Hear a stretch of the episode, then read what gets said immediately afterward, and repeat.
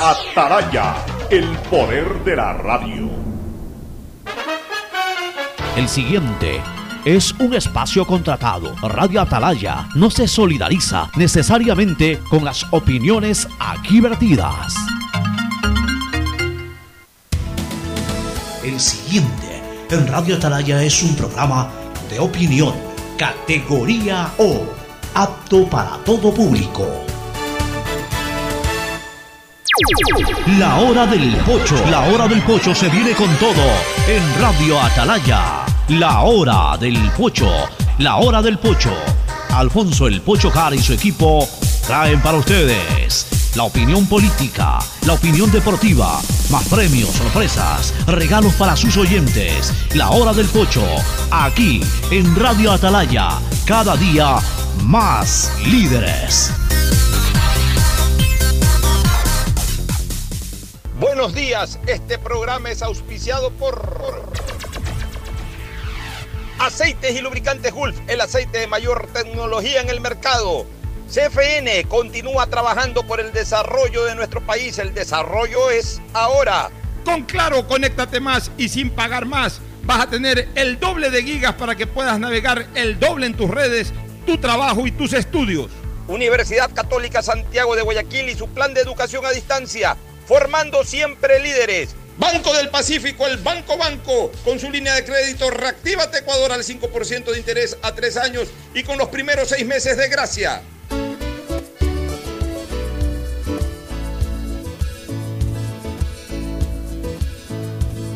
Camino sobre tu piel morena y siento tu latido 80 sistema de emisoras Atalaya. En su año 76, Atalaya nunca falla y marca la raya del bienestar, del progreso y la libertad de Guayaquil, de Ecuador y del mundo. Por eso es una potencia en radio, cada día más líder y un hombre que ha hecho historia, pero que todos los días hace presente y proyecta futuro en el dial de los ecuatorianos. Este es su programa matinal, La Hora del Pocho, de este penúltimo día del primer semestre. 29 de junio de este inexistente 2020. Siempre lo califico así porque la verdad es que si ha existido es para mal este 2020, aunque siempre dentro de todo vamos a agradecer tener vida, tener salud, tener eh, todavía la posibilidad de mantenernos, de nuestra manutención. Esas son cosas eh, que obviamente con la bendición de Dios lo poseemos, de no haber perdido seres queridos eh, muy cercanos aunque sí hemos eh, perdido a personas que hemos querido mucho como amigos, como relacionados de alguna u otra manera. Entonces, eso de ahí sí agradecemos la bendición de Dios de darnos todo aquello y de permitir que esto también vaya avanzando y vaya quedando como una huella ingrata del pasado. Pero como año en sí, especialmente en lo que tiene que ver a la convivencia que cada año nos genera en cosas buenas, malas y feas. Buenas no tenemos ninguna, malas tenemos muchas y feas terribles. La mala el COVID, lo feo la corrupción alrededor del COVID. Así que si hoy hubiera que escribir, esa famosa columna deportiva que hace muchos años tenía en el diario El Universo, lo bueno, lo malo y lo feo, eh, Chausón Valdés, yo diría, insisto, que bueno nada, por eso hablo de un 2020 inexistente, lo malo, desgraciadamente este COVID que no dependió de nadie, que es un tema de carácter natural, por lo pronto, por lo menos un tema de carácter biológico natural, pero que afectó a toda la humanidad. Y lo feo, la corrupción, que eso sí fue generado por corruptos, por un sistema administrativo, una estructura de control absolutamente colapsada. Este COVID desnudó al Ecuador, desnudó su estructura política, más que política, su estructura administrativa totalmente colapsada su estructura ética y moral muy colapsada y su estructura sanitaria también terriblemente colapsada. Entonces la suma de colapso más colapso más colapso nos ha hecho pasar en estos tres meses toda esta situación terrible. Ya vamos a dar paso a Fernando Edmundo Flores Marín Ferfloma. Hoy no nos acompañará Gustavo González Cabal por dos razones. La primera, no nos acompañará físicamente porque ha, ha recibido a su hijo, que ha venido del exterior, pero como parece que vino con COVID, según me dijo, entra una nueva cuarentena Gustavo González Cabal, o sea, siempre estará eh, en estos días, pero a través del hilo telefónico. Y lo segundo, porque también ha tenido un pequeño malestar, no relacionado con el COVID, más bien con algún otro tipo de molestia que ha tenido históricamente Gustavo. Y eso hizo de que no pueda dormir bien el día de ayer y por eso ha preferido, eh, eh, eh, nos está escuchando, pero igual no está lo suficientemente atento, concentrado como para desarrollar el programa el día de hoy. Así que le mandamos un fuerte abrazo y cariñoso saludo a Gustavo González, convencidos de que ya mañana pasado estará absolutamente bien y aunque sea por vía telefónica nos va a acompañar. El que sí va a estar es Fernando del Mundo Flores Marín Ferfloma, que comienza a despedir ya sus informes telefónicos porque ha prometido ya esta semana incorporarse a la cabina del sistema de emisoras Atalaya. Pero antes de dar el paso a Fernando Edmundo Flores Marín Ferfloma, que seguramente se, se unirá también a esta iniciativa que de inmediato voy a, voy a presentar. Quiero saludar de manera efusiva y especial al director de esta emisora, Andrés Volter Mendoza Paladines, que hoy, 29 de junio, cumple ni más ni menos que 52 años de edad. Así que, mi querido Andrés Volter, un abrazo. ¿Cómo vuela el tiempo? Tú ya con 52, yo ya con 54. Cuando éramos unos veinteañeros, andábamos en los proyectos de televisión, en cable deportes, en la misma radio. Éramos unos veinteañeros y casi que recién cumplidos. Y mira, ya somos eh, cincuentañeros. Ya pasamos la barrera de los 50 años.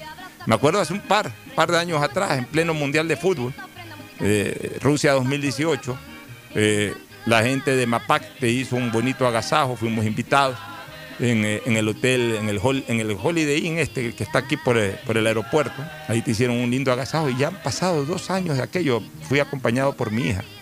Mi hija me acompañó a ese homenaje, ese agasajo. Y ese día teníamos que irnos a Quito, así que estuvimos un ratito nomás, pero, pero mira qué rápido que vuela el tiempo, ya estás en 52, apenas hace poco tiempo celebrabas tus 50. Lo importante es que los, los sigas celebrando cada año como siempre lo has hecho, en, medio de la bendición de Dios que te permite estar con salud, con trabajo, con una empresa próspera como esta, más allá de las dificultades del momento, con una salud total en lo físico, en lo mental, en todo sentido de tu familia, de tu esposa, de, tus hijitas que se están preparando académicamente en universidades, la, menor creo que todavía está en colegio. Y eso es lo más importante, gozas también de algo que es primordial, la salud de tu Señor Padre, que es fundamental realmente, y que de alguna manera Dios compensa el dolor que te generó desde muy niño haber perdido a tu señora madre, a quien seguramente recordarás de una manera muy especial en este día. Ella fue también protagonista de esta fecha que estamos celebrando. Así que eh, me alegría, Andrés, por eh, este momento realmente alegre que debes estar viviendo junto a tu familia, que cumplas no 52, que cumplas prácticamente el mismo tiempo de aquí en adelante. A lo mejor pasarás, de, de, hecho, si es que eso se cumple, pasarás de 100 años. Ojalá y enhorabuena. Pero que siempre que lo cumplas, sea con esta bendición de Dios especial. Que tengas todo este viento a favor para que con salud, que es lo más importante, y con entusiasmo puedas enfrentar eh, los grandes retos de la vida. Ahora sí, el saludo de Fernando Edmundo Flores Marín Ferfloma, que saluda al país y seguramente también Andrés Mendoza. Fernando, buenos días. Eh, buenos días con todos, buenos días Pocho, buenos días Andrés, un abrazo muy especial. hemos tenido una, una buena amistad, no hemos sido bueno, ahora tenemos una amistad mucho más cercana, pero lo conozco desde hace muchísimos años, Andrés, y toda la vida ha demostrado sus valores y toda la vida ha demostrado ser un caballero. Así que un abrazo fuerte, fraternal y que cumpla muchísimos años más, como dice Pocho, y que todo sea felicidad en tu día. A Gustavo también le mando un, le envío un abrazo grande, que se cuide mucho, que ojalá eh, el hijo cubre pronto, yo creo que es, el hijo que vive en México, que viene ya de un susto por el terremoto allá y ahora le ha tocado por venir eh, aparentemente con la enfermedad contraída. espero que no pase mayores y repito, Gustavo, cuídate mucho y, espero podernos reunir pronto. Y en cuanto a lo que tú decías al inicio, al inicio de, de tu plática, Pocho, a mí sí me tocó perder un ser querido. Yo perdí un humano, que no sé, porque realmente en esta pandemia hubo gente que murió del COVID y hubo gente que se murió de otras cosas por, por, por muchos motivos, por, por falta de atención médica en algunos casos y por muerte natural en otros casos. Pero realmente fue difícil establecer la causa del, del fallecimiento de mi primo. Tengo entendido, estoy casi seguro, yo diría que un 95% seguro de que, de que él falleció fue de un infarto, porque nadie de la familia de él, con, donde él vivía, se contagió. Entonces no creo que haya sido producto del COVID, pero igual falleció justo en la época pico de la enfermedad acá. Entonces eh, fue, fue un dolor muy grande, pero la vida sigue, hay que seguir cuidándonos nada más. Así es, Fernando.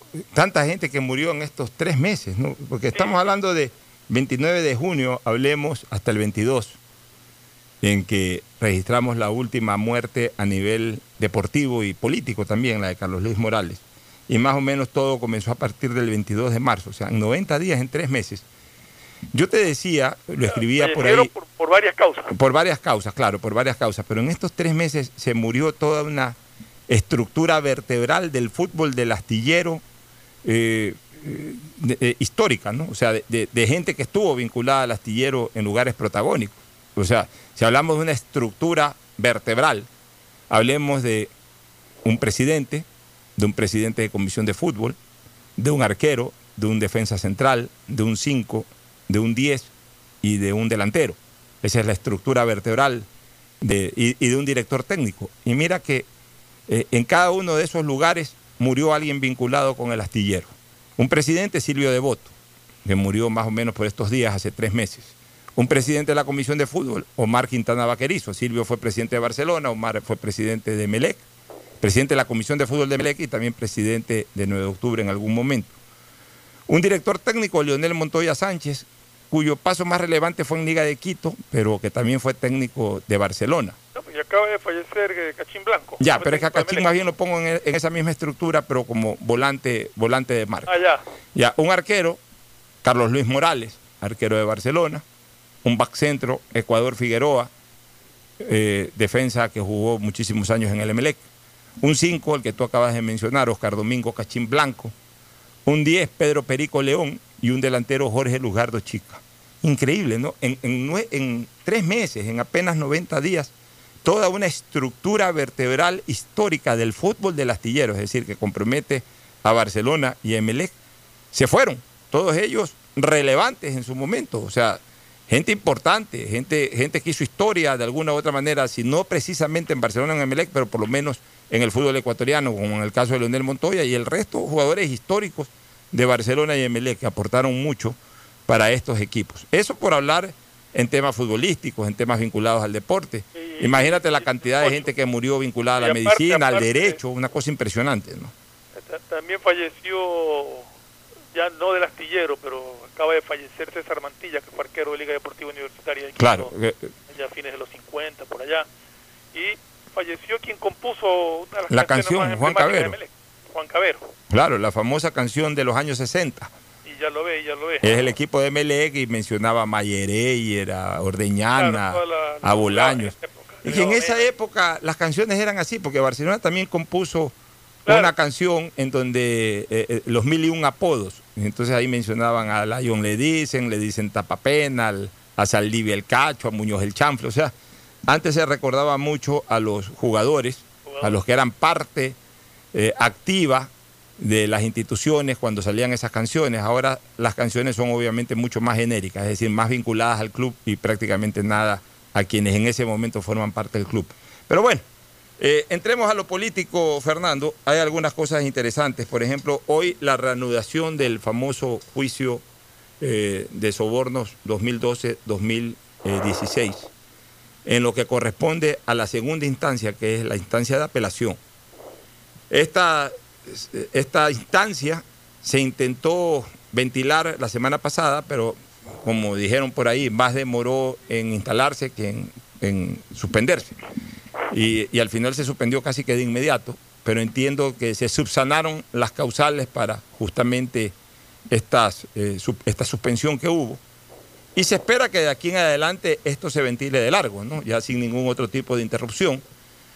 A sabiendas de que la estrategia, pregunta, la estrategia de muchos de ellos es precisamente dilatar y dilatar y dilatar el proceso, porque Una- eh, una esto va en una carrera paralela, te doy el paso, esto va, esto va en una carrera paralela de qué termina primero, la última de las últimas instancias para que se ejecutoríe la condena o el- la, la inscripción de candidaturas hacia la presidencia y otros cargos de dignidad popular. Entonces, como eso va en una carrera paralela, mucha gente está especulando con eso, pero a nosotros nos interesa es ventilar el tema desde el punto de vista judicial, indistintamente de la repercusión que eso pueda tener en el ámbito electoral, Fernando. Sí, pero a mí me queda una duda, porque me parece que leí que uno de los abogados de una de las partes, no me acuerdo de cuál, eh, había pedido el aplazamiento porque estaba enfermo con el COVID. Y le reanudan hoy día la, la... ¿Cómo hace este abogado si es real que estaba enfermo con el COVID? Bueno, más allá que ahora por este tema del COVID se ha permitido, se ha autorizado lo telemático, lo correcto es que, que eh, esté presente, ¿no? Y a ver, dependiendo, pues, eh, se ha dado un tiempo de suspensión, pero el juez puede manejar otras alternativas. Primero plantearle a- al- al acusado, que en este caso pues tiene a este abogado enfermo, que sustituya de alguna manera, que encuentre un reemplazo para, eh, para que sea su defensor privado. Pero en caso de que no se pueda resolver aquello y el juez decida que no cabe por una sola persona suspender esto y, y- y dilatar más, el, el juez puede llamar a un defensor público y a partir de ahí cumple con la norma del debido proceso de legítimo derecho Bueno, a la defensa.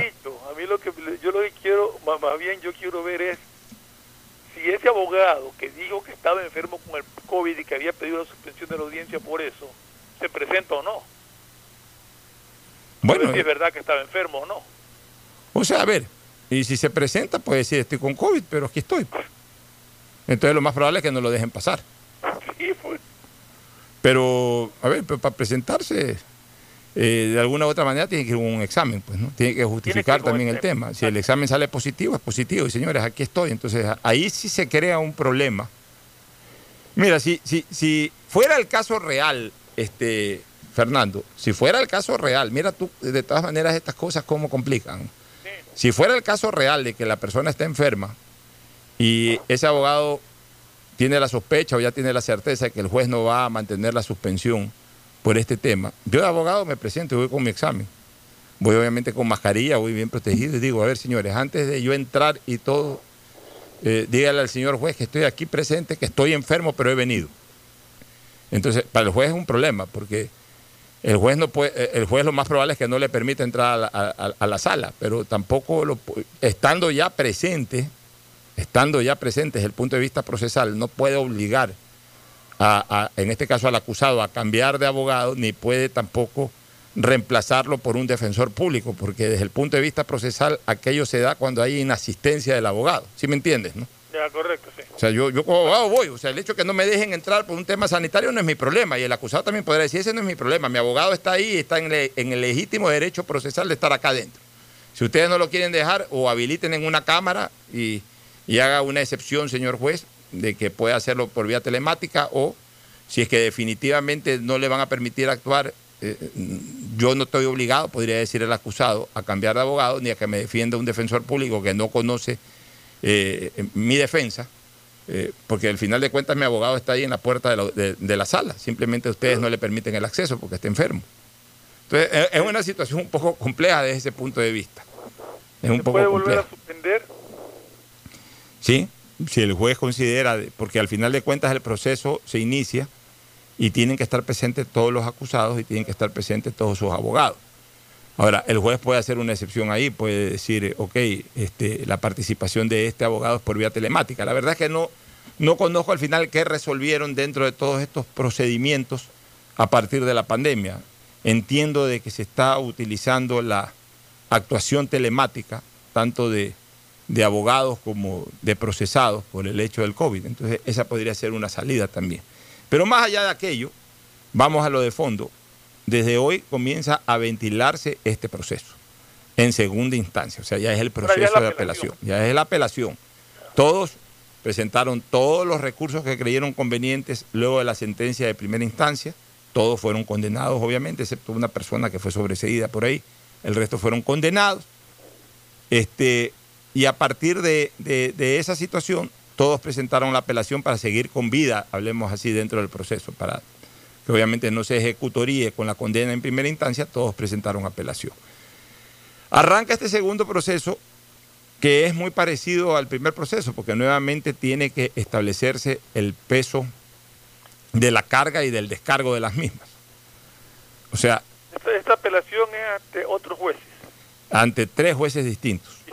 Ya, eh, eh, que se llama de instancia superior, a pesar de que todo este proceso se ventila en un mismo nivel, pero en distintas instancias. Una cosa es nivel, otra cosa es instancia. Nivel es que todos son jueces nacionales por el fuero de, por el fuero de corte de presidente, vicepresidente, etcétera, que están acusados en esto.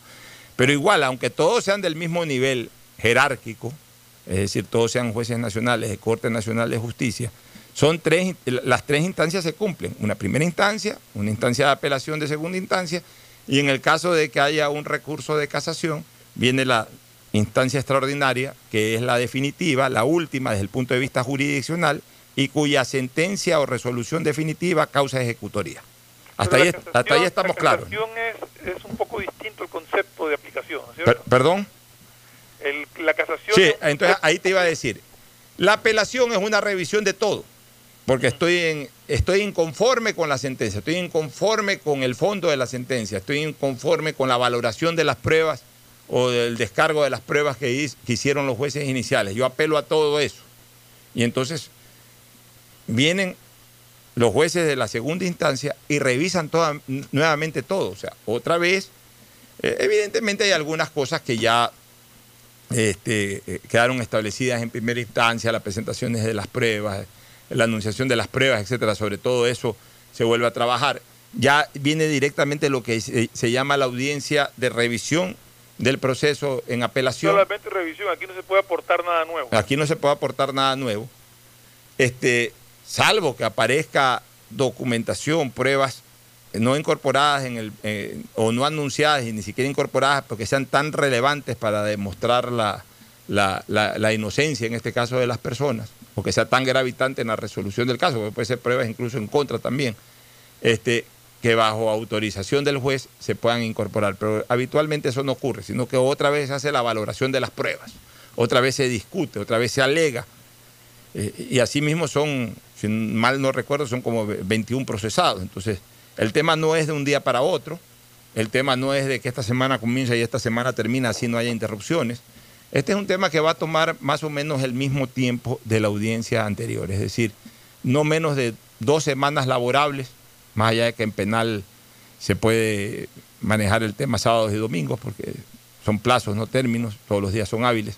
Pero habitualmente estas audiencias se dan de lunes a viernes, entonces digamos que dos semanas laborables completas posiblemente se echen. en- Pero aquí es el, el mismo el mismo proceso, digamos, en el sentido de que si los jueces, aquí hay dos posibilidades, que los jueces se ratifiquen, ratifiquen la sentencia, La sentencia la revoquen parcialmente o la revoquen totalmente.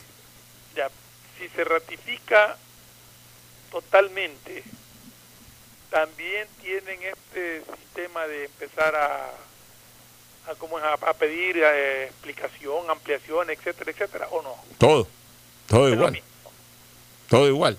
todo igual. Si se la, si se la Todos los recursos, todos los recursos eh, horizontales, todos los recursos horizontales son válidos siempre, incluso hasta, hasta con la casación. la- si, si- si esta Corte Superior Corte Nacional. decide- esta Corte Nacional decide eh, darle la razón a, a los acusados y decir que, que no había razón para la condena. Bueno, la revoca. ¿Y a quién puede apelar ahí? presenta un recurso de casación. Pero, pero presenta un recurso de casación, pero si es que, ya, ya voy a explicar lo que es el recurso de casación. O sea, aquí los jueces revisan en la segunda instancia. Entonces, vuelvo a repetir, en esta segunda instancia tienen eh, tres caminos. Revocar de manera parcial, revocar de manera total o ratificar este, la, la- la sentencia venida desde primer grado, o sea, de primera instancia. A partir de ahí, el que se vea afectado con la sentencia en segunda instancia puede presentar un, un recurso extraordinario, que vendría a ser una especie de tercera instancia, aunque no es considerada como instancia, sino es un recurso extraordinario. Ese recurso extraordinario se llama recurso de casación. Es decir, ¿Para quién se lo presenta? Eso se lo presenta siempre ante la Corte Nacional de Justicia. Ahora, obviamente, también ante la Corte Nacional de Justicia. O sea, siempre quiero decir, cualquier proceso de cualquier lado, siempre lo ventila la Corte Nacional de Justicia. O sea, en condiciones normales, la primera instancia la hace un juzgado ordinario, la segunda instancia la hace una sala de la Corte Provincial y la instancia de casación la hace la Corte Nacional de Justicia. En esta eh, situación en que hay fuero de corte, la primera instancia la ventilan jueces nacionales, la segunda instancia la ventilan jueces nacionales y por supuesto el, recurso extraordinario de casación también la ventilan, lo ventilarían jueces nacionales. ¿Cuál es la diferencia entre casación y primera y segunda instancia? Que en casación ya no pesan, ya no pesan, ni se valoran, ni se evalúan las pruebas ni las cargas de la prueba en contra de los acusados, ni los descargos a esas pruebas en sus alegatos por parte de los mismos. O sea, ni las cargas de, quienes acusan a los acusados, ni los descargos de los acusados a esas pruebas. Eso ya no cabe dentro del recurso de casación. El recurso de casación es exclusivamente para valorar si es que hubo algún tipo de violación de carácter constitucional o de violación a lo establecido en el debido proceso y en el legítimo derecho a la defensa. Entonces, Ahí obviamente los abogados tienen que ser muy precisos y muy exactos en puntualizar el por qué se presenta un recurso de casación. Otra diferencia sustancial entre la apelación y la, y la eh, casación es el tema de la suspensión inmediata de la sentencia. En, eh, Segunda, o sea, cuando hay una sentencia en primera instancia hacia segunda instancia, con el mero, la mera presentación del recurso de apelación, se suspende la eh, ejecución de la sentencia. No de que se ejecutoríe, sino de, que se ejecute la sentencia. O sea, y también las dos cosas se, Cada una orden de prisión. Las dos cosas se suspenden. Se suspende la ejecución, o sea, que sea realidad eh, lo que establece el juez se suspende la ejecución y obviamente al suspenderse la ejecución, eh, al, haber la apelación y pasar y, seguir vivo, como, dice el proceso, este todavía no se ejecutaría. Ya, eso es entre primera instancia y la instancia de apelación o segunda instancia. Cuando se presenta un recurso de casación, para evitar la ejecución, eh, las personas presentan el recurso. La mera presentación del recurso origina de que se revise pero no suspende la ejecución, salvo que haya eh, eh, eh, fianza, salvo que se, se, cumpla con una fianza. Ahí los jueces de segunda instancia tienen que establecer un valor pecuniario, un valor económico para la fianza. Entonces, en ese momento, el acusado o los procesados pagan una fianza y en ese instante este, suspenden la ejecución. Si no pagan la fianza, se puede ejecutar la decisión de segunda instancia aunque no esté ejecutoriada la sentencia, porque la sentencia se ejecutoría en el momento en que se evacúa el recurso de casación. No sé si me lograste entender, Fernando. Sí, sí, está claro. O sea, para ponerlo como ejemplo de otra manera, si en la primera, la sentencia de primera instancia se ordena la detención de alguien y apela, no lo detienen todavía. Queda en libertad hasta que se dé el resultado de la apelación. En el momento en que la apelación se ratifique, lo de la primera instancia, automáticamente queda detenido aunque presente el recurso de casación. Si es que no paga una fianza. Si es que no paga la fianza. paga la fianza, no se ejecuta la sentencia de segunda instancia sin perjuicio de que en casación se revise y se compruebe si es que ha habido algún tipo de, de eh, procedencia equivocada en cuanto tiene que ver al respeto al debido proceso y al legítimo derecho a la defensa. Entonces, casación también tiene dos fases.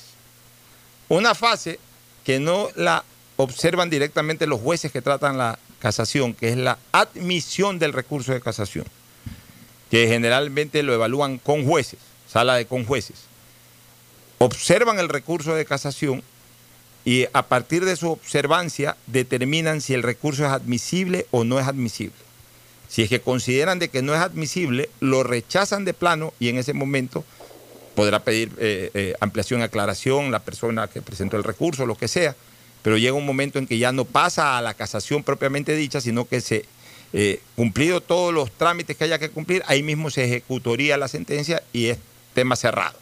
Y ahí la, la última opción que tiene, ya fuera del ámbito jurisdiccional, este, ese, ese sujeto procesal es presentar una acción constitucional, o sea, una, un recurso extraordinario o una acción extraordinaria de protección, pero que ya no suspende para nada el tema de la, de, la ejecución de la sentencia, sino hasta cuando algún momento resuelva la Corte Constitucional. Lo otro es que pasando esa sala de admisión del recurso de casación, es decir, una vez que este fuera admitido para ser revisado, ahí pasa ya a los jueces que se pronunciarán en recurso de casación, obviamente pues los procesados tendrán derecho a pedir una audiencia, se establecerá la audiencia, alegarán exclusivamente en el ámbito de violaciones que hayan existido dentro del proceso en temas de carácter constitucional y ahí resolverán los jueces finalmente si es que eh, otorgan favorablemente o desfavorablemente el recurso de casación. Así más o menos es el proceso. Entonces, ¿qué puede ocurrir? Pueden ocurrir muchas cosas de aquí en más. Estoy hablando exclusivamente en lo jurídico. Puede ocurrir que después de unas tres semanas sea totalmente ratificada la sentencia en primera instancia y tengan que ir a casación. Y a partir de ahí, primero presentarán recursos horizontales.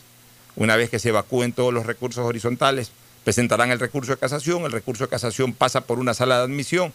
La sala de admisión determinará si es admisible o no es admisible el recurso. Si no es admisible, ya todo lo que expliqué. Y si es admisible, también ya todo lo que expliqué. O sea, hablemos que estamos julio, hablemos que a mediados de agosto, a mediados de agosto, hacia la tercera semana de agosto, podría haber un pronunciamiento de la sala de admisión del recurso de casación. Ya, en, caso de que se ratifique la sentencia venida eh, de, primer nivel. La otra, la otra opción es de que haya una, eh, eh, una un pronunciamiento parcial en contra de la primera sentencia se revoque de manera parcial la primera sentencia. Eh, eh, esa revocatoria parcial de la primera eh, sentencia puede ser, pues, puede ser aún ratificando la condena, por ejemplo, bajando el número de, años por la pena, por poner un ejemplo. O puede ser. también o no? ¿Perdón? ¿Aumentar la pena la puede hacer también o no? En el, a ver, si es que ya fueron sentenciados con el máximo de la pena, ya no. Porque ese es el máximo de la pena. y yo entiendo que todos fueron sentenciados con el máximo de la pena, que es hecho de ocho años. Si no hubiera sido el máximo de la pena, sí podrían subir. En tanto en cuanto la apelación fuera presentada por la fiscalía. Ah, ya, ok. Porque si la presenta solamente la parte condenada, la apelación bajo ningún concepto puede perjudicar su estatus. Puede mantenerse o puede mejorarlo, pero eh, en ningún concepto puede empeorarlo. Pero si lo presenta la fiscalía, ahí sí. Primero se evacúa el recurso de apelación presentado, en este caso, por por la fiscalía y luego por los procesados. O sea, ya ahí lo, manejan, lo manejan los jueces de esa manera. Pero en todo caso, en todo caso, puede haber una revocatoria parcial a la primera decisión judicial. O puede haber una, en algunos casos puede haber una revocatoria eh, total, es decir, aquellos a los que declararon culpables, puede la segunda instancia declararlos inocentes. Puede declararlos a todos, puede declarar a, a unos y a otros no. O sea, recuérdese que finalmente eh, el, proceso penal es individualizado, aunque hayan muchos incorporados, pero es individualizado. O sea, eh, lo que finalmente encuentre la justicia sobre un procesado no necesariamente la vaya a encontrar sobre otro procesado. Entonces, todo eso se puede dar, pero pienso yo que si no hay más interrupciones, hacia la tercera semana de julio vamos a conocer resultados de esta segunda instancia y a partir de ahí todo lo que he comentado en relación a, al recurso extraordinario de casación, Fernando. ¿Alguna inquietud, alguna duda? No, yo creo que ha quedado bastante claro cuál es el procedimiento. Ahora la, la inquietud que surge y le surge a la ciudadanía es cuánto tiempo se van a demorar esto y qué incidencia tendría esto ya en un proyecto electoral como, como el que se viene, ¿no? Yo, yo te- ¿Quieres que te diga una cosa, Fernando? A pesar de que a pesar de que se cumplieron mis pronósticos de que esto iba a demorar bastante, bastante tiempo. Mira que la primera, la primera instancia acabó en abril, si no me Bueno, equivoco. ha demorado por la pandemia. Ya, la pandemia ayudó más, si no esto hubiese sido un poco más rápido. Me da la impresión, me da la impresión de que eh, esto de aquí tiene punto final, pitazo final, ya con todo, con todo, con todo, hacia mediados de septiembre. De septiembre. Sí, yo pienso que ya eh, en esa carrera paralela de los intereses de uno versus los intereses de otros en tema electoral mezclado con lo judicial, primero va a acabar lo judicial. Y si se ratifica todo en contra del expresidente, del ex vicepresidente, no quedarán habilitados como sujetos políticos para las próximas elecciones y, 25 años. y exactamente y para los próximos 25 años, indistintamente de que cumplan o no cumplan la condena. Porque acuérdese, eh, amigo oyente, y acuérdate tú también, Fernando, que una cosa es el tema electoral, otra cosa es la, la- eh, los términos jurisdiccionales. O sea, Lógico. en lo jurisdiccional está la pena, indistintamente de que la, eh, o sea, está primero la sentencia y a partir de la sentencia o dentro de la sentencia se, determina también la pena. O sea, la tipificación del delito y la pena por haber eh, eh, cometido ese delito. A partir de ahí, tipificado el delito, ya estás condenado. Una vez que se cumplan con todos los procedimientos y todas las instancias, ya estás condenado. El cumplimiento de la pena ya es, este, es una situación circunstancial. Eh, la circunstancia de Correa, que por ejemplo no está en el Ecuador, por lo tanto no lo pueden detener, posiblemente tampoco puedan pedir eh, eh, eh, extradición por el tema de que entiendo que él es residente, ciudadano, no hay extradición con Bélgica, por lo que sea. Digamos que se queda a vivir de largo allá. Ok, perfecto, no cumplió la pena. Ojo, el no cumplimiento de la pena por ser, por ser un tema que no prescribe, como no prescribe el delito, tampoco prescribe el cumplimiento de la pena. Eso quiere decir que algún día, después de 30 años, si regresa, es a cumplir la pena. Ya. No regresará nunca. Ya, bueno, pero indistintamente, eh, todo esto puede cambiar desde lo político también en algún momento. Pero por lo pronto, para el siguiente proceso electoral, si es que la condena se da y se ratifica ya en, en, eh, posterior al recurso de casación, si es que todo esto fuera condenatorio hasta el final, ya lo inhabilita como sujeto político, indistintamente de que cumpla o no cumpla la pena. Entonces, este, eh, ya la, la- la sentencia en sí, pregunta, la sentencia en sí le impide ser candidato, ahí sí, a, a- a- a asambleísta por el exterior, a ningún cargo de dignidad popular de ninguna naturaleza. Pero aquí me surge una pregunta. Si en un futuro un presidente de la República le concede la amnistía, borra todo. Amnistía es eso, amnesia. Por eso, Amnistía todo, viene de amnesia, 25 olvido total. También, Todo, no existe el delito. o sea que ahí La- podría ser candidato. es que la amnistía es simplemente no me acuerdo que hubo nada. Por eso te digo, ahí podría, ahí podría ser candidato. Total. Que es distinto al indulto. El indulto Claro, es el perdón de la pena. amnistía. Ya, por eso es que esos son, dos son dos instituciones jurídicas distintas. Una cosa es la amnistía, otra cosa es el indulto. El, el indulto es el perdón. O sea, el ok, es, yo la quedé condenado, yo quedé condenado, penalmente tengo el antecedente de haber cometido el delito y las consecuencias de haber cometido el delito. Tengo el perdón desde el punto de vista penal. Ya, lo que no me excluye eh, eh, quedar fuera de la limitación Claro. política. Ya, perfecto. Se Ese, ese es el indulto. La amnistía es no ocurrió nada. Entonces, como no ocurrió nada, no tienes nada por qué pagar, no ha habido nada, no ha habido ningún delito, no ha habido nada. Eso es amnistía. Me olvido de que eso ocurrió.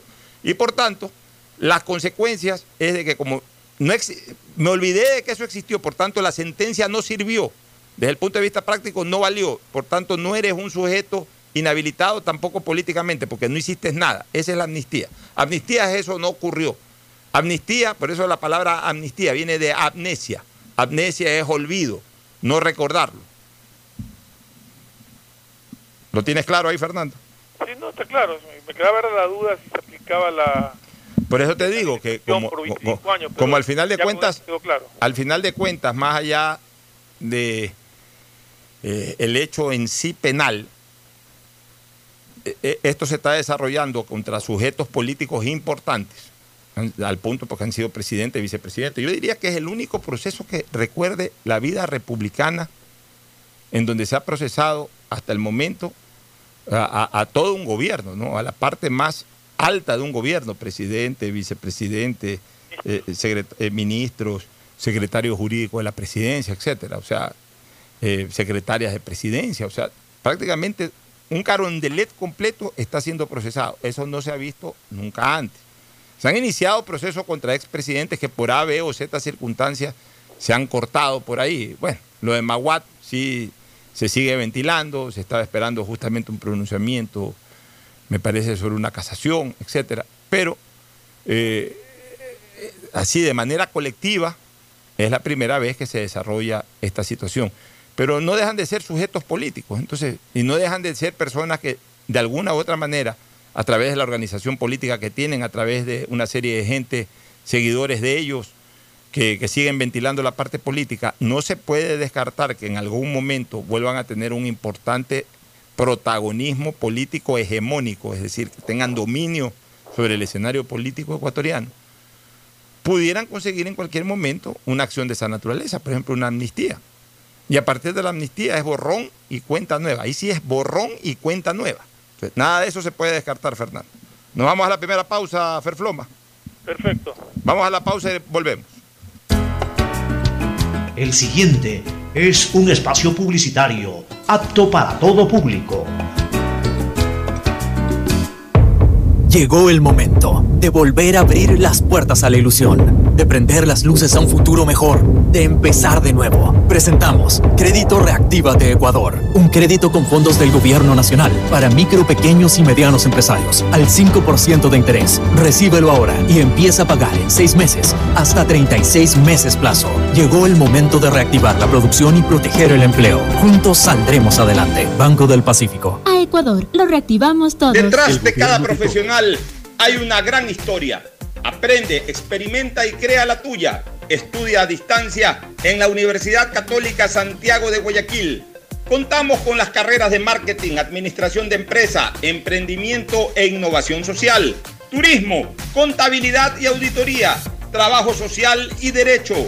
Sistema de Educación a Distancia de la Universidad Católica Santiago de Guayaquil formando líderes siempre. Han sido días difíciles para el país, pero al igual que tú, no nos rendimos y seguimos empujando por el desarrollo. Por eso el gobierno de todos, a través de la CFN, destinó más de 50 millones en financiamiento para capital de trabajo con su producto Pyme Express. Hoy, son más de 800 pequeñas y medianas empresas beneficiadas que darán un gran alivio a sus negocios y así cuidar los empleos de miles de familias ecuatorianas. Trabajas por el desarrollo, nosotros para apoyarte, para seguir avanzando porque al Ecuador lo reactivamos todos. CFN. Toda una vida. El gobierno Seamos responsables con los héroes de nuestras calles. En esta emergencia sanitaria, recuerda desechar las mascarillas y guantes en una funda separada de la basura común. Protégela con otra funda y cuando la saques, rocía cloro sobre ellas. Tampoco deseches objetos contaminados en las calles y si son de gran volumen, llévalos a los centros de acopio autorizados.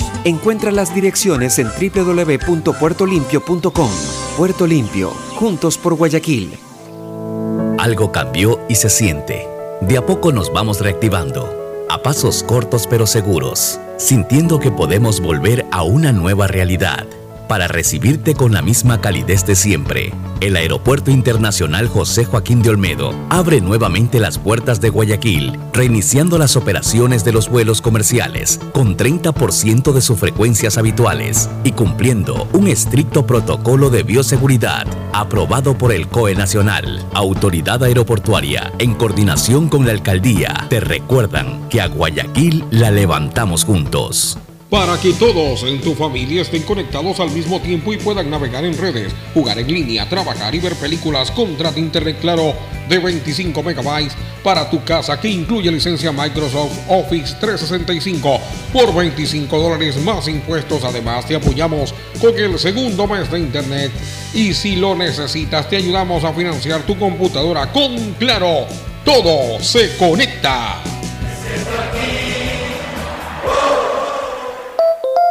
Han sido días difíciles para el país, pero al igual que tú, no nos rendimos y seguimos empujando por el desarrollo. Por eso el gobierno de todos, a través de la CFN, destinó más de 50 millones en financiamiento para capital de trabajo con su producto Pyme Express. Hoy, son más de 800 pequeñas y medianas empresas beneficiadas que darán un gran alivio a sus negocios y así cuidar los empleos de miles de familias ecuatorianas. Trabajas por el desarrollo, nosotros para apoyarte, para seguir avanzando, porque al Ecuador lo reactivamos todos. CFN. Toda una vida. El si quieres gobierno de estudiar, todos. tener flexibilidad horaria y escoger tu futuro, en la Universidad Católica Santiago de Guayaquil trabajamos por el progreso en la educación, ofreciendo cada día la mejor calidad. Estamos a un clic de distancia. Contamos con las carreras de marketing, administración de empresa, emprendimiento e innovación social, turismo, contabilidad y auditoría, trabajo social y derecho. Sistema de Educación a Distancia de la Universidad Católica Santiago de Guayaquil, formando líderes siempre. Llegó el momento de volver a abrir las puertas a la ilusión, de prender las luces a un futuro mejor, de empezar de nuevo. Presentamos Crédito Reactívate Ecuador, un crédito con fondos del gobierno nacional para micro, pequeños y medianos empresarios al 5% de interés. Recíbelo ahora y empieza a pagar en 6 meses hasta 36 meses plazo. Llegó el momento de reactivar la producción y proteger el empleo. Juntos saldremos adelante. Banco del Pacífico. A Ecuador, lo reactivamos todos. El gobierno de todos. Hay sonidos que es mejor nunca tener que escuchar. Porque cada motor es diferente. Desde hace 104 años, Lubricantes Gulf mantiene la más alta tecnología y calidad en línea de aceites para motores a diésel y gasolina. Está hecho con una fórmula especial para dar excelente protección a todo tipo de motores, evitando el desgaste prematuro de pistones, anillos y árbol de levas, ayudando a mantener limpio el motor y libre de depósitos que se forman por las altas o bajas temperaturas. Dele a su motor lo que se merece. Lubricantes Gulf, la más alta tecnología en lubricación. 104 años preservando la vida de su motor. Lubricantes Gulf. Gulf es más lubricante.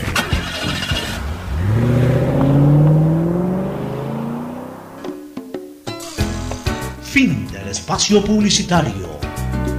Usted está escuchando un programa de opinión, categoría O, apto para todo público.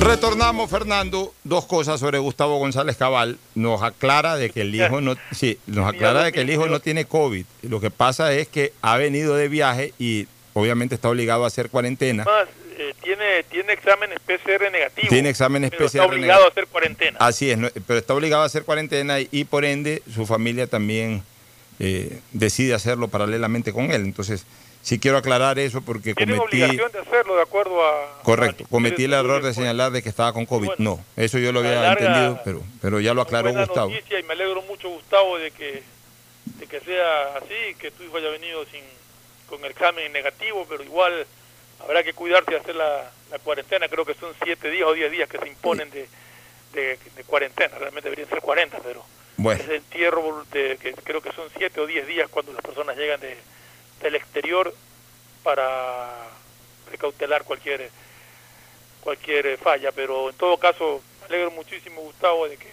de que todo esté normal.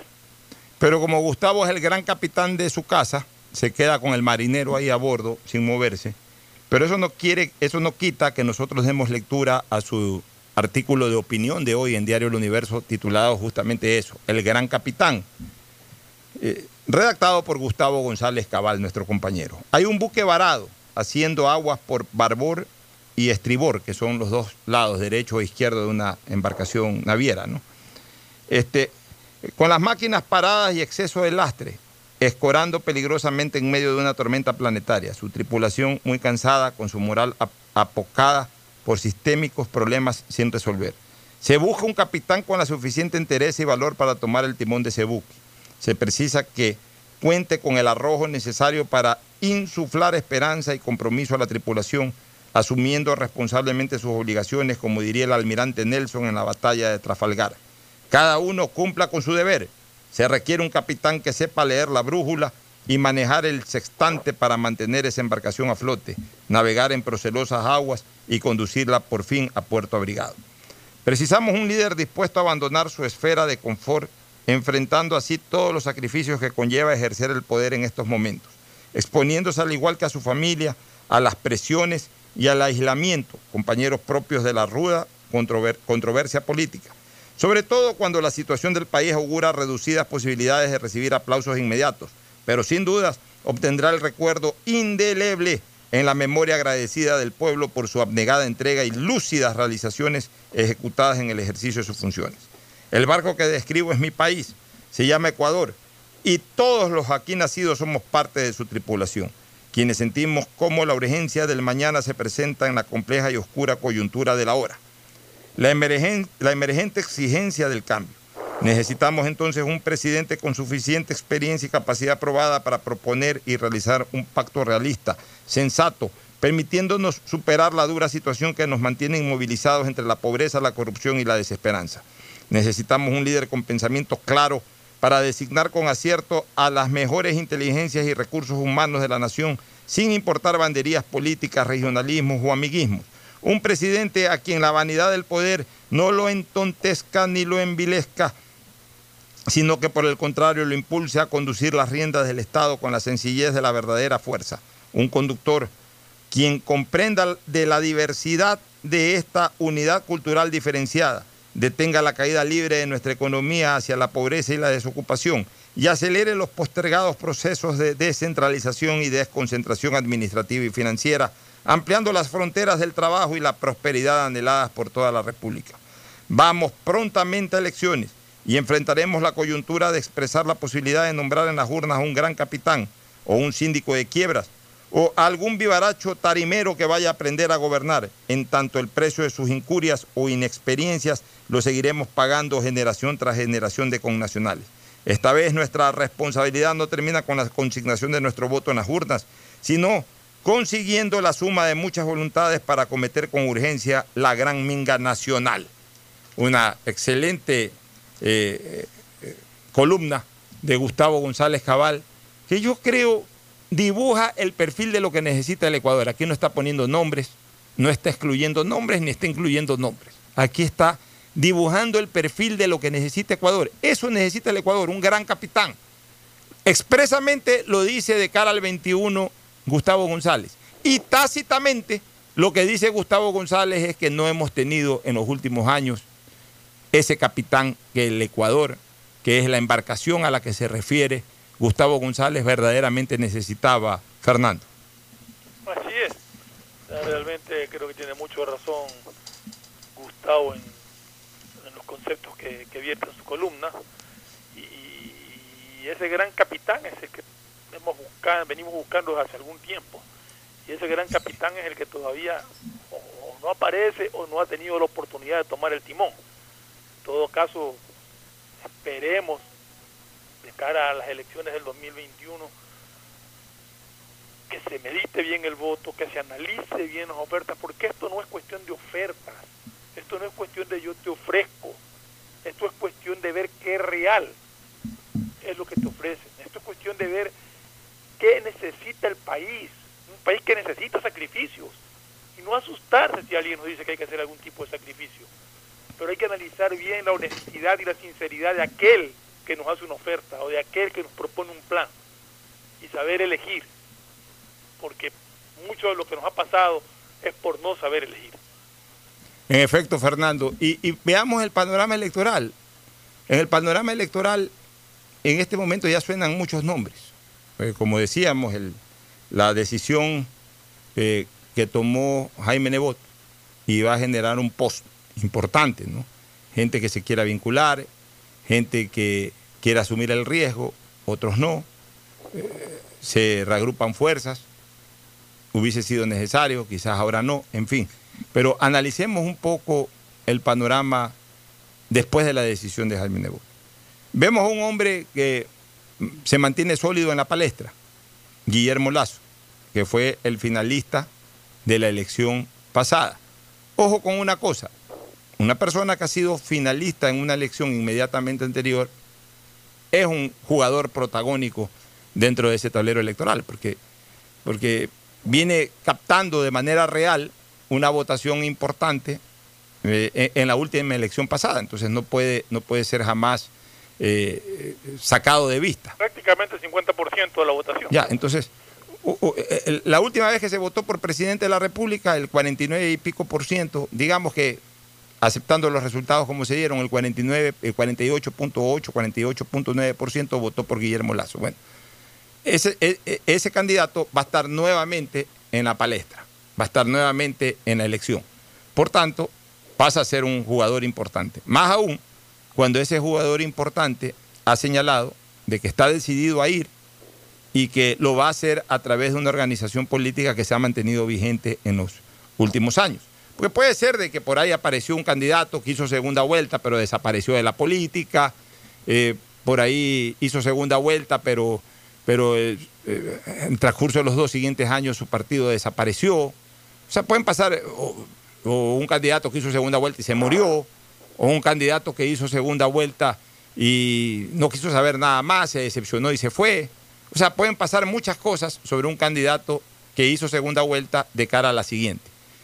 Pero en este caso vemos un candidato que hizo segunda vuelta, que estuvo muy cerca de ganar las elecciones, es más, que fue anunciado como ganador por el Exipol, y que mantiene su intención de ser candidato y además mantiene la organización política y esa organización política se ha mantenido protagónica. Entonces pasa a ser un jugador importante dentro del tablero. ¿Qué otro jugador vemos en este momento? Vemos un jugador incógnito, pero al que sí le alcanzamos a divisar el buzo. Eh, El, el buzo del equipo. ¿Y cuál es ese buzo del equipo? El correísmo. Pero aunque le alcanzamos a ver el buzo del correísmo, en este momento ese jugador se encuentra con dos problemas. El primer problema, el primer problema es que no sabe si de alguna manera su máximo líder puede salir o no puede salir a la cancha en condición de cualquier cosa que sea posible que salga. Desde una misma participación en la vicepresidencia o en la Diputación Nacional o por último hasta en la Diputación por el extranjero. No se sabe, no se conoce qué puede pasar con cancha, qué puede Pocho, yo, creo- yo creo que, que si las cosas se dan como, como se han venido dando, pues de repente no puede ir ni al estadio, sino que tendrá que verlo por televisión. Así es. Pero también hay otra cosa que afecta, que no solamente que a lo mejor puede estar ausente eh, el, el líder, como tú dices, ni siquiera puede entrar al estadio, sino que a lo mejor tampoco existe el equipo, Sí, esa es otra. porque también se está discutiendo sobre el hecho de que si se permite o no se permite la participación de, eh, ¿cómo se llamaba? Este, compromiso Compromiso social. social, fuerza compromiso social, que aparentemente podría quedar inhabilitado por los reparos que ha puesto la Contraloría General de la Nación. Entonces también eso es algo que tienen que ellos librar. Vamos a ver si lo logran superar. Pero a ver, pero es una situación absolutamente insubsanable, no, porque aunque pierdan compromiso fuerza social, hay otros movimientos y así como de la noche a la mañana aparecieron con compromiso fuerza social, tú sí te acuerdas, ¿no? Que hasta 48 horas antes de la inscripción no se sabía por dónde corrían y aparecieron por ahí. También acá 48 horas antes del cierre de inscripciones pueden aparecer con algún movimiento político que quedan inhabilitados. O sea, ellos tienen en este momento algo a favor, algo a favor, porque hay que reconocerlo, un liderazgo absolutamente visible de Correa. O sea, Correa es una marca. Ahí la marca es Correa, no es, no es el, el nombre del partido. Puede ser uno de los pocos casos en que la marca verdaderamente está representada por una persona más que por una organización política. Entonces, eh, no da lo mismo porque de todas maneras han trabajado en torno al tema de la lista 5, no da lo mismo, pero tampoco podemos negar de que, eh, porque han trabajado con lo de la lista 5 y entonces han vendido el concepto de lista 5, pues no podemos negar que si en un momento determinado no corren por la lista 5, sino por la lista 55, por poner cualquier ejemplo, es muy probable de que rápidamente identifiquen a esa lista 55 o a ese partido registrado con el número 55 con ese personaje y al final de cuentas igual capten la atención de la ciudadanía. O sea, hay que reconocerle a Correa esa particularidad de que la marca es él, más que la organización política por donde corre. Entonces, tendrán que, que- que, eh, eh, ese jugador que todavía no tiene cara, pero que tiene un buzo, tiene que para para ya ser parte del tablero, primero dejarse ver la cara y luego también dejarse ver en qué equipo va a correr. Sí, aunque sí es duro empezar nuevamente a tratar de, de, de, poner otro número en la mente de la gente. Les costó cambiar de 35 a 5 y ahora les toca cambiar de 5 a, a otro número, les tocaría. Sí es complicado, sí es duro, más allá de, de que en el imaginario de, de, sus, de su voto duro está Correa, el número sí lo, sí lo, sí creo que, que les tendría que hacer una muy buena labor para, para meterlo en la cabeza de la gente. Porque Ya. la gente busca es Correa y no lo encuentra y el número cuál era. O sea, es un trabajo muy duro que tiene que hacer. En ese sentido, Que hoy, que- que cambiar. Que hoy se ayuda mucho por las redes sociales. Sí, Eso eso que antes demoraba mucho más cuando se defendía exclusivamente de los medios de comunicación tradicional o de los medios de campaña visuales como eran eh, los muros, las pancartas y todo ese tipo de cosas. Hoy, gracias a las redes sociales, se acelera mucho más la identidad de una cosa con la otra. Ya, de ahí viene una, una tercera plataforma política, que es la del Partido Social Cristiano, que ya tiene algo seguro, que su máximo líder no va. Porque ya lo ha dicho, y Nebot es un hombre de mucha palabra política. No, pues ya fue terminante. Por eso, no, y Nebot es un hombre de mucha palabra política. Cuando Nebot ha dicho sí, es sí, y cuando Nebot ha dicho no voy, cuando dice voy, voy, y cuando ha dicho no voy, no va.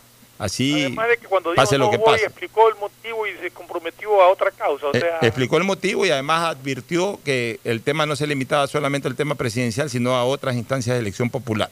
O sea, si hay algo seguro en el Partido Social Cristiano es que su líder no va. Entonces, eso tiene que compensarse de alguna manera con alguien que vaya.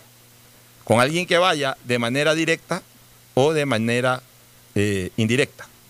De manera directa es si va un candidato de su propia dirigencia, si- de manera indirecta es si va un candidato invitado o, o como independiente que se sume a la fuerza social cristiana. Las dos cosas, claro- las dos cosas las claro advirtió ellos- Nebot, que cualquiera de las dos posibilidades se podían dar. Lo que sí quedó claro es que ellos sí ponen candidatos, no es que van a apoyar a alguno de los otros candidatos, sino que dijeron que iban Por a eso, o sea, van a poner un candidato que corra por las seis, que puede ser directo o indirecto, es decir, que puede ser de su propia dirigencia o que puede ser algún independiente invitado. En base a eso surgen nombres, este Fernando.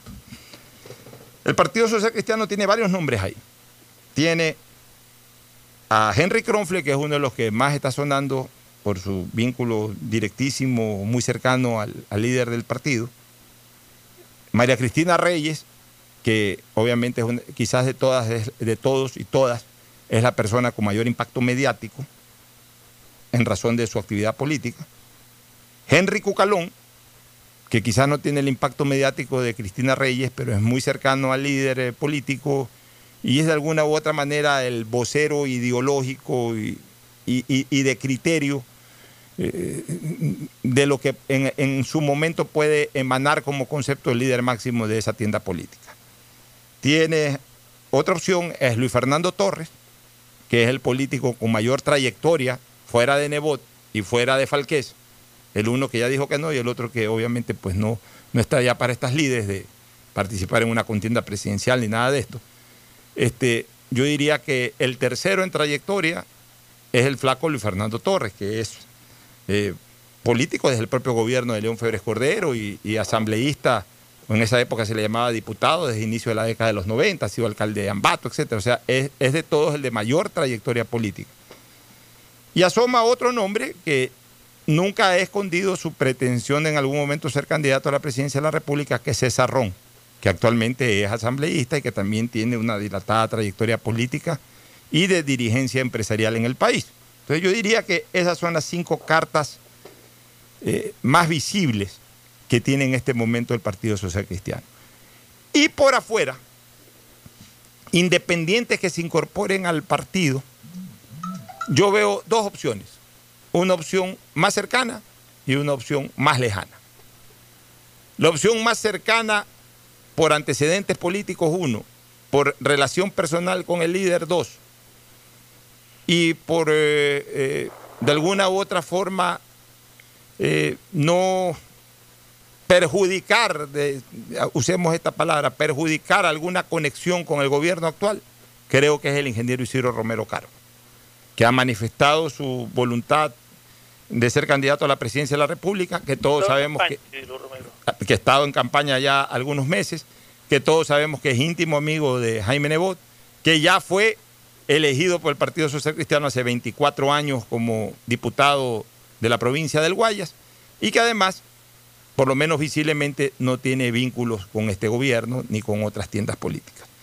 Y el otro, que yo lo veo un poco más lejano, pero que igual se dice por ahí que podría ser una opción, pero que insisto, yo la veo un poco más lejana, es del vicepresidente Otto Sonne Hosner, por varias cosas. Primero, porque no es tan cercano al alcalde de Guayaquil. O sea, son amigos, o deben haber conversado en muchas ocasiones, pero no, no, han hecho política juntos, punto uno. Y punto dos, porque de alguna u otra manera Otto Sonne Hosner representa al gobierno y en el momento en que salga como candidato social cristiano, pues irremediablemente va a haber una lectura política de, de, vinculación del Partido Social Cristiano con el gobierno y el gobierno no es el mejor compañero en estas próximas elecciones, no es el mejor compañero de aventuras en estas próximas elecciones. Entonces, que al Partido Social Cristiano la negativa de Jaime Nebot lo ha puesto una encrucijada muy dura. Muy dura. Entonces, yo diría que esas son las opciones. si Jaime Nebot hubiera decidido ser candidato, pues estaría muy cómodo el Partido Social Cristiano eh, con miras a las elecciones, viendo cómo captar más votos de los que ya normalmente tiene Jaime Nebot. Pero la negativa de Nebot lo ha puesto en una encrucijada muy, muy dura y muy difícil. Entonces yo diría que estas son las opciones, Fernando, las opciones presidenciales directas y las opciones presidenciales indirectas.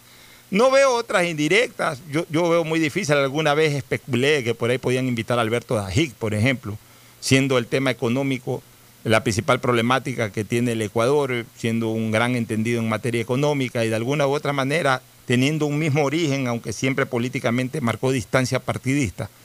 Podría haber sido un invitado indirecto, lo que yo llamo invitado indirecto, o sea que no forman parte de la dirigencia, pero que podría ser, podrían ser invitados para competir a nombre del PSC. Pero yo lo veo ya a estas alturas difícil, no, no calentó el tema. Entonces yo creo que entre esos cinco candidatos directos y esos dos candidatos indirectos, uno mucho más cercano, Romero, y uno mucho más lejano, Sonne Holner, yo creo que podría estar la decisión del PCC. Pero en cualquiera de los casos, Fernando, en cualquiera de los casos, el PCC tiene que entender que por esperar una vez más, porque fue una vez más dentro de estos 23 años la decisión final del abogado Nebot, se le acortó el tiempo entre la decisión del nuevo candidato o, la designación del nuevo candidato y la inscripción de la candidatura del mismo. Se le acortó el tiempo.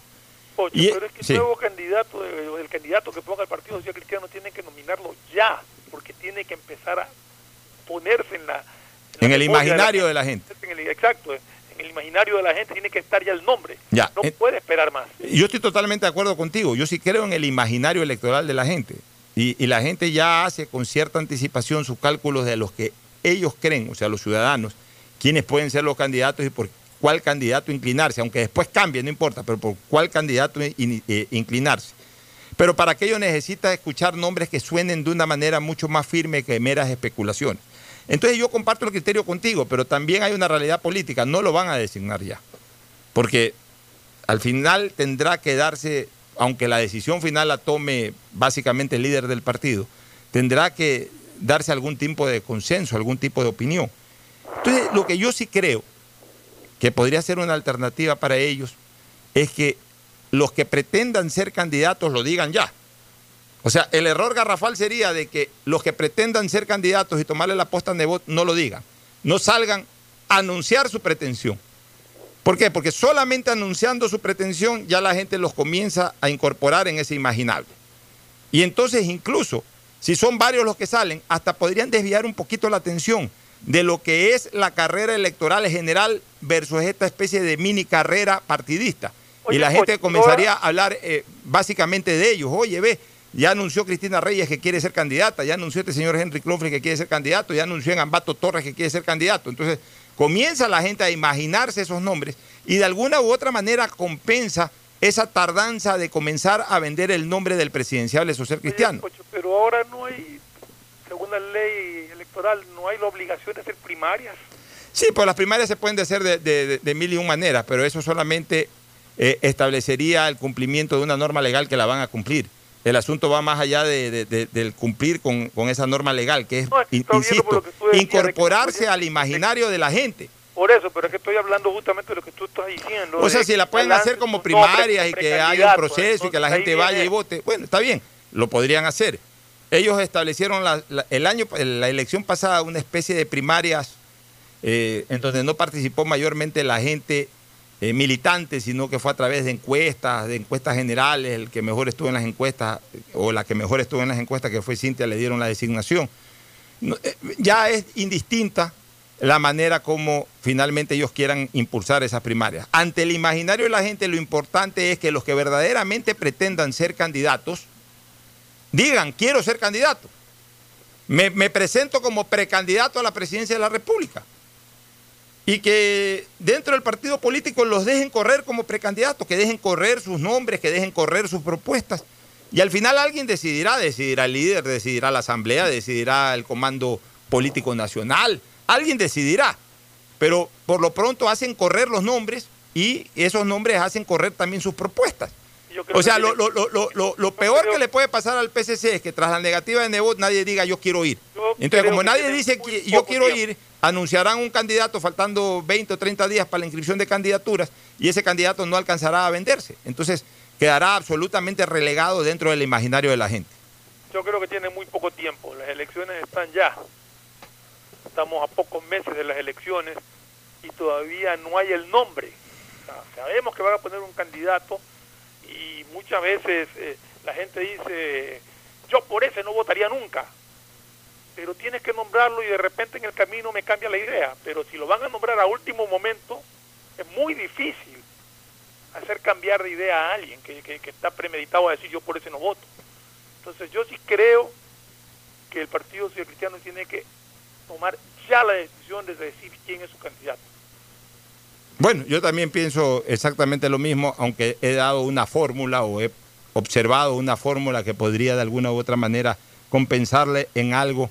Este que es un problema y que ha sido un problema de los últimos 23 o 24 años del PCC.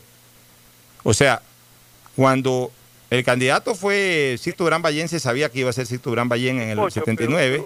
Cuando el candidato fue León Febres Cordero, se sabía tres años antes que iba a ser León Febres Cordero, y entró, en- entonces entró en el imaginario de la gente. Cuando el candidato fue en dos ocasiones Jaime Nebot, siempre se supo que el candidato iba a ser Jaime Nebot, entonces entró en el imaginario presidenciable de la gente. Pero, a partir de ahí, a partir de ahí, Fernando, eh, eh, siempre entró tarde a, a la carrera el candidato social cristiano, y eso lo perjudicó bastante. Pero es que tú tienes que, aquí tenemos que entender una cosa, Pocho. Tenemos que entender que, que- que la gente no vota por el partido. Vota por el candidato, pero también Vota por el partido. candidato que te pongan, no por el partido.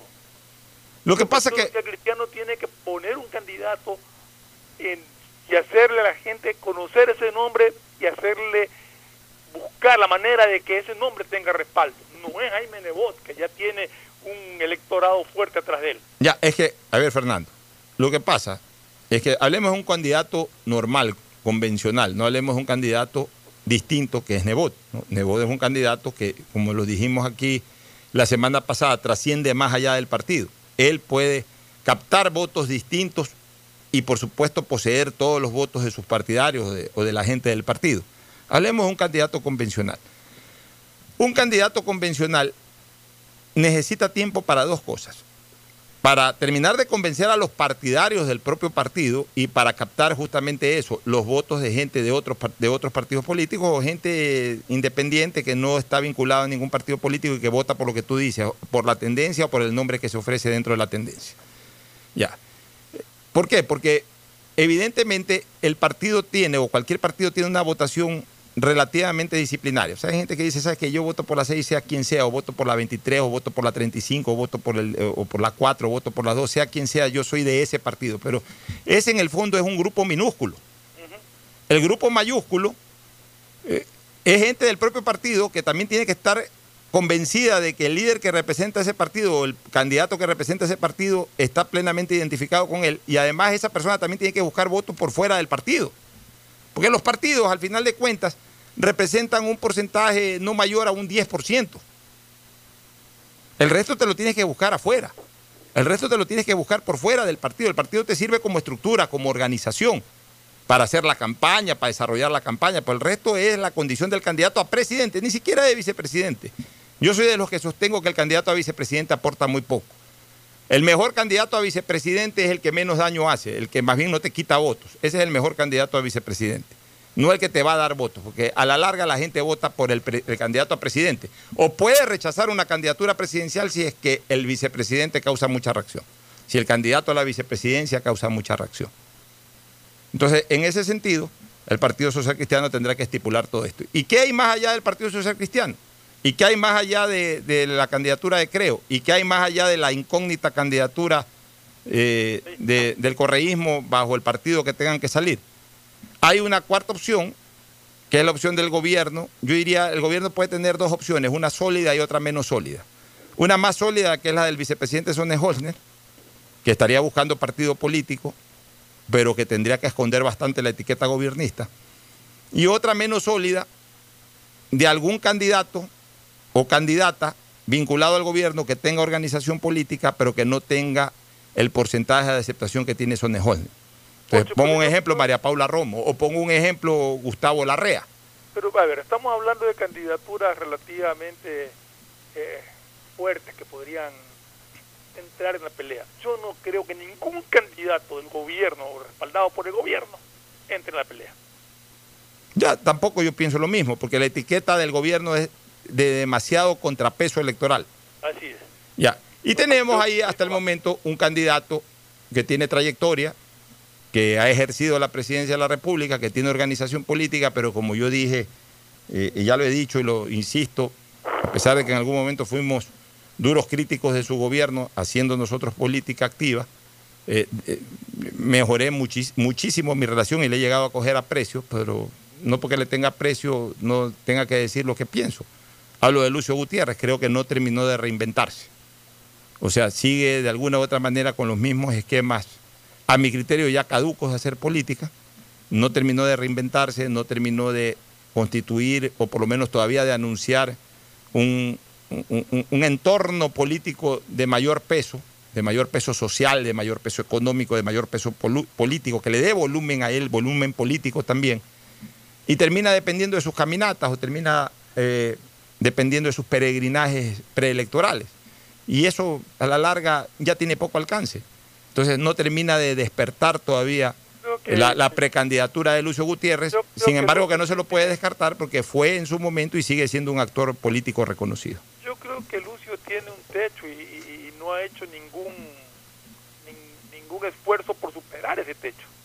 Se ha quedado, está ahí. Por eso te digo, no se ha reinventado. Exacto, como que mantiene a la gente que, que cree en él, pero no se ha preocupado de, de captar que lo que necesita mayoritariamente, captar nuevo, nueva gente, nuevos nuevo votantes a favor de él. Y todo esto mientras el Tribunal Contencioso Electo Electoral advierte problemas si varían los plazos electorales. Acomodar una fecha alteraría al menos 53 tareas del proceso para ir a las urnas en el 2021. Los partidos y movimientos políticos piden más tiempo para las elecciones internas de sus candidatos, pero ese plazo ya está corriendo en el calendario. O sea, el Tribunal Contencioso Electoral no está de acuerdo en cambiar el calendario electoral que fue establecido inicialmente por el Consejo Nacional Electoral. Y argumentan, y no les falta razón en sus argumentos, de que todo se complica si a estas alturas del partido cambian los tiempos. Ay, pero ahí hay un problema más, más allá de, de, de, cambio de fecha del proceso en sí, sino tengo entendido que hay un problema de financiamiento también para lo que necesita el Consejo Nacional Electoral. De eso se quejaban, al menos hace, poco, hace pocos días. Bueno, pero el gobierno ahí sí tiene que garantizar absolutamente el desarrollo de un proceso. Eh, justamente es el comentario que iba a hacer. Ya, el gobierno sí. es el responsable y el que tiene que garantizar los fondos necesarios para que se cumpla con el proceso. O sea, si ya el gobierno no es capaz de garantizar eso, pues por Dios santo. Pues, ¿no? Nos vamos a una recomendación comercial. Auspician este programa. Aceites y lubricantes Gulf, el aceite de mayor tecnología en el mercado. Acaricia el motor de tu vehículo para que funcione como un verdadero Fórmula 1 con aceites y lubricantes Gulf. El gobierno de todos y la Corporación Financiera Nacional continúan trabajando por el desarrollo de nuestro país. Si ya tienes un crédito con la CFN, puedes diferir tu pago con una ampliación de plazo y los pymes podrán extender el diferimiento hasta el mes de agosto. Ingresa a www.cfn.fin.es. CFN, el desarrollo es ahora. ¿Quieres estudiar, tener flexibilidad horaria y escoger tu futuro? En la Universidad Católica Santiago de Guayaquil trabajamos para el progreso en educación, ofreciendo cada día la mejor calidad y para ello estamos a un clic de distancia. Escoge la carrera de tu vocación. Puede ser marketing, administración de empresas, emprendimiento e innovación social, turismo, contabilidad y auditoría, trabajo social y también derecho. Consulta en nuestra página web mayor información y esquemas de admisión. Universidad Católica Santiago de Guayaquil, formando siempre líderes. Llegó el momento de volver a abrir las puertas de tu negocio con el crédito Reactívate Ecuador impulsado por el gobierno nacional al 5% de interés a 36 meses y los primeros 6 meses son de gracia. Solicítalo hoy en el Banco del Pacífico, el Banco Banco del Ecuador. Ahora vas a poder disfrutar del doble de gigas para que puedas navegar el doble en tus redes, tu trabajo y tus estudios y también compartir el doble con tu familia y amigos. Activa el nuevo paquete prepago de 2 gigas que viene con más llamadas ilimitadas a 5 números claro. 100 minutos a otras operadoras y gigas gratis para llamar y videollamar por WhatsApp y Facebook Messenger. Todo solo por 5 dólares. Conéctate más sin pagar más. Estamos en la hora del pocho. En la hora del pocho presentamos Deportes, Deportes. Bueno, entramos lleno a materia deportiva. Hoy día eh, tuve la oportunidad de conversar con el secretario Rommel Salazar, secretario del... Del COE. No es del, sí, del- más que del COE es de, de- de gestión y riesgo, pero viene a ser el secretario ejecutivo del COE. Y él me ha dicho que no está descartado, o sea, ya, ya como que aclaró un poco la situación. Este, y me dice que no está descartado para nada que el campeonato se reanude el 17, que justamente, a ver, hoy día el COE va a resolver sobre algunas cosas relacionadas con el semáforo amarillo, con el semáforo verde, pero que adicionalmente están incorporando, que recién ayer señaló, le ha llegado toda la información, protocolos, etcétera, a la Liga Pro, que van a revisar todo eso en la mesa y que no descartan la posibilidad de que el 17 de julio, tal cual como lo ha previsto la Liga Pro, se pueda iniciar con el torneo, que la verdad que ya es necesario que se haga. ¿no? Mauricio. ¿Qué tal? ¿Cómo están? Buen día con todos. Sí, justamente este, de eso se está hablando, eh, se habló de, en horas de la mañana porque el presidente Miguel Ángel Lor eh, en sus cuentas de Twitter confirmó que el día de hoy se presentó al COE Nacional el protocolo sanitario de la competición para la reanudación de lo que sería la Liga Pro, en donde él resalta que reiteran el compromiso con la salud y en acatar todas las disposiciones de la autoridad en cuanto a la fecha que dispongan para el reinicio de nuestro torneo. Igual ellos, eh, la propuesta de, la Liga Pro es que es igual como se ha venido, como se viene manteniendo, que se reanude el, campeonato el 17 de julio. Incluso hasta solicitan, en caso de, de aclarar, eh, consideran una oportuna reunión, ya sea por este eh, por internet o presencial. Bueno, ¿qué otras novedades en el ambiente futbolístico? Le cuento que hoy se está confirmando una salida de, de un jugador eh, de Nicolás Queiroz de Liga de Puerto Viejo. Y hace días atrás se con- eh, confirmamos, la semana pasada confirmamos... La, el que jugaba en Emelec. Exactamente, que fue prestado a, a Liga de Puerto Viejo para esta temporada. Hace la semana pasada confirmábamos la, la contratación de Vinicio Angulo y un posible refuerzo que lo confirmó el propio director técnico Rubén Darío Insúa, la contratación también de Jaime Ayoví. Y hoy el presidente de la Liga de Puerto Viejo, Roberto Rodríguez, mi buen amigo. exactamente, anunció que Nicolás Queiroz no seguirá en el equipo. Él tenía contrato hasta el 30 de junio, por lo que yo creo que como es jugador del Emelec, hasta el 2024 tendría que volver a Emelec.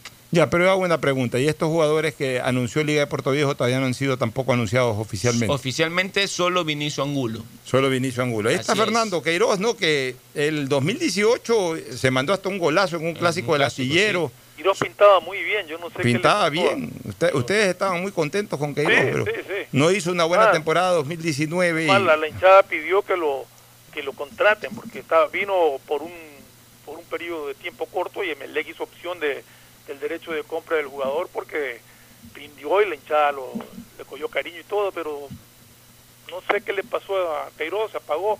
Yo personalmente creo que es un buen jugador, creo que tiene condiciones y creo que se puede destacar porque es un muchacho joven. Además, yo digo una cosa, ¿no? Yo, yo- uno dice, con experiencia que tiene en el fútbol, yo necesito 15 minutos ver a un futbolista jugar para decirte si es un buen jugador o no lo es. Con 15 minutos, no necesito más.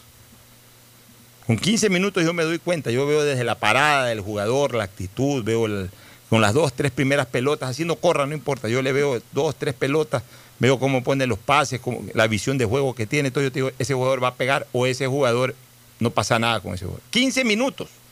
Hay gente que dice necesitar tres meses, cuatro minutos. Yo, 15 minutos. Eso es lo que se llama el ojo clínico.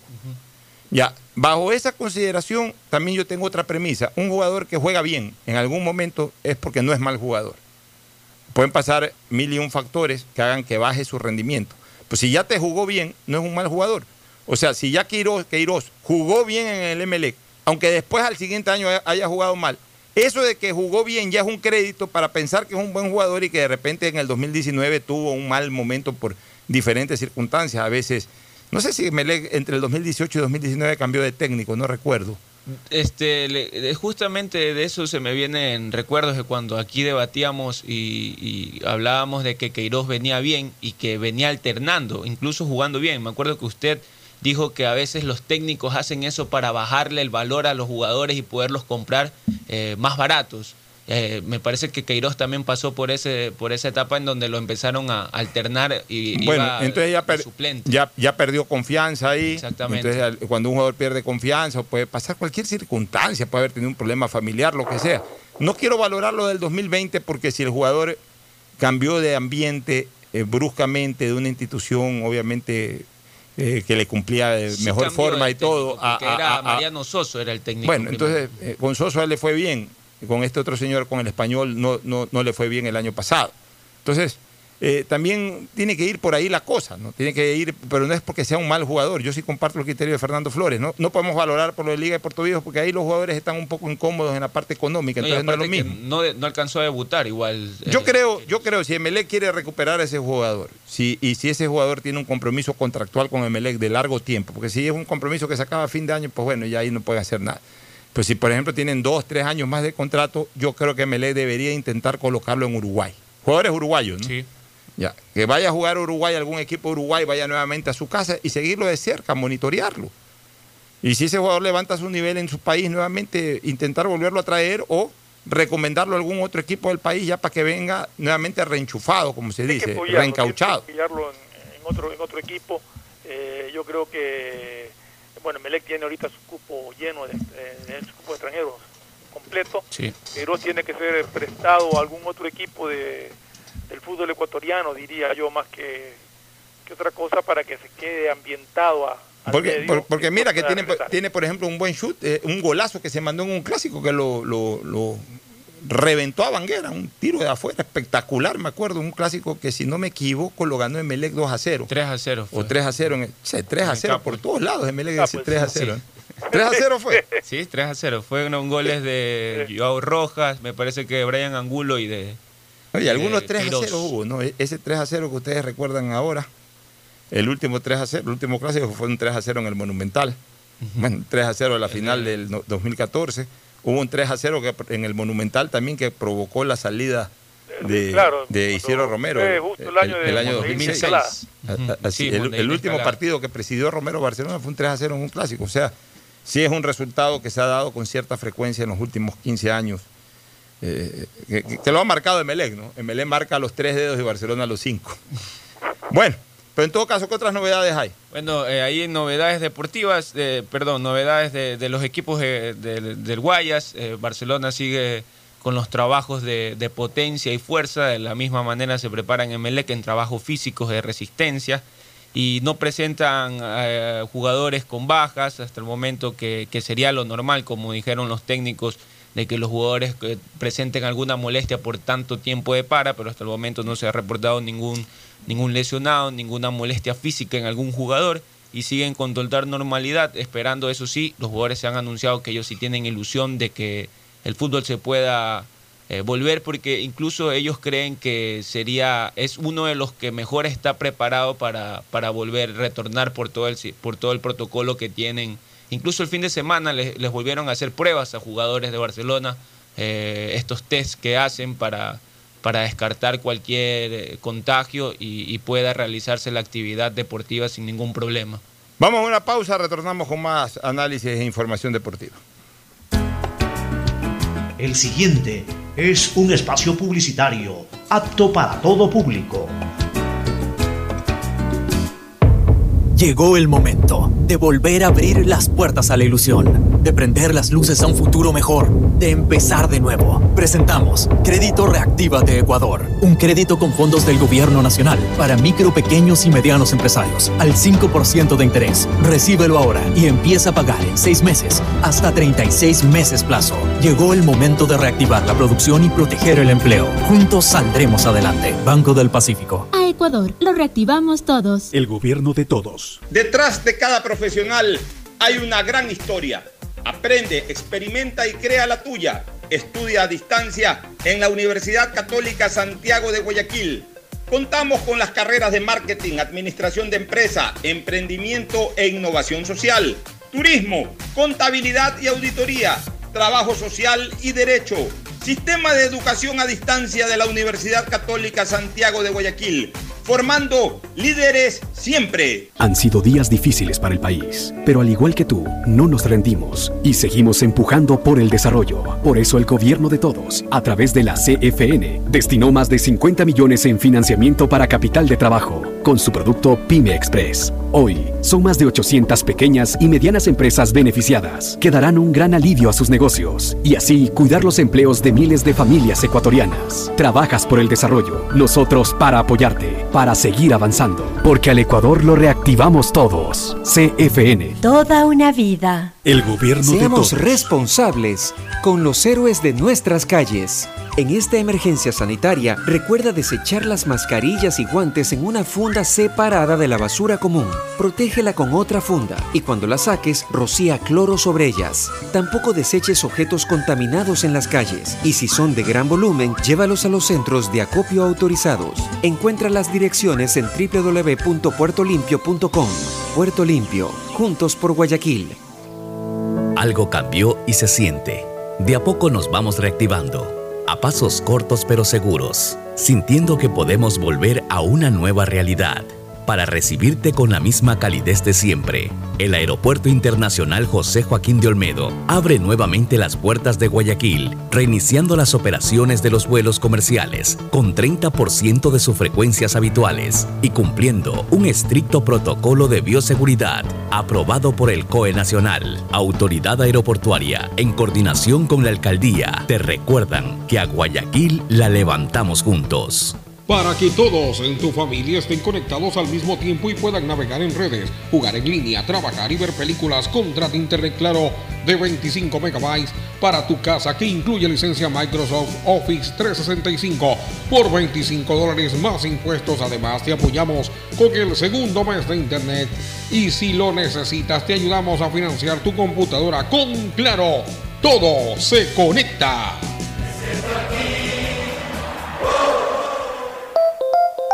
Han sido días difíciles para el país, pero al igual que tú, no nos rendimos y seguimos empujando por el desarrollo. Por eso el gobierno de todos, a través de la CFN, destinó más de 50 millones en financiamiento para capital de trabajo con su producto Pyme Express. Hoy, son más de 800 pequeñas y medianas empresas beneficiadas que darán un gran alivio a sus negocios y así cuidar los empleos de miles de familias ecuatorianas. Trabajas por el desarrollo, nosotros para apoyarte, para seguir avanzando, porque al Ecuador lo reactivamos todos. CFN. Toda una vida. El si quieres estudiar, tener flexibilidad horaria y escoger tu futuro, en la Universidad Católica Santiago de Guayaquil trabajamos por el progreso en la educación, ofreciendo cada día la mejor calidad. Estamos a un clic de distancia.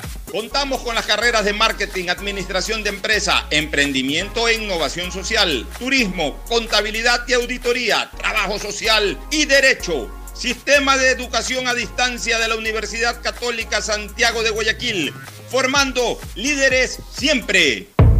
Llegó el momento de volver a abrir las puertas a la ilusión, de prender las luces a un futuro mejor, de empezar de nuevo. Presentamos Crédito Reactiva de Ecuador, un crédito con fondos del gobierno nacional para micro, pequeños y medianos empresarios al 5% de interés. Recíbelo ahora y empieza a pagar en 6 meses hasta 36 meses plazo. Llegó el momento de reactivar la producción y proteger el empleo. Juntos saldremos adelante. Banco del Pacífico. A Ecuador, lo reactivamos todos. El gobierno de todos. Hay sonidos que es mejor nunca tener que escuchar.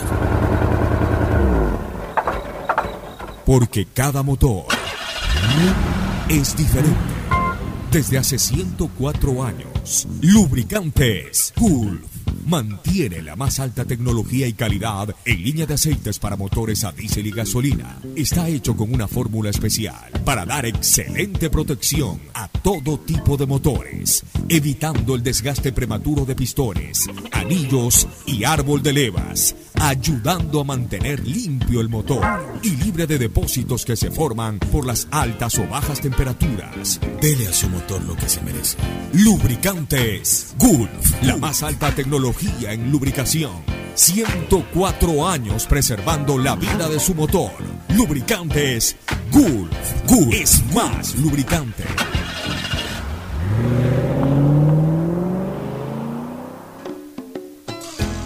Fin del espacio publicitario. Usted está escuchando un programa de opinión, categoría O, apto para todo público.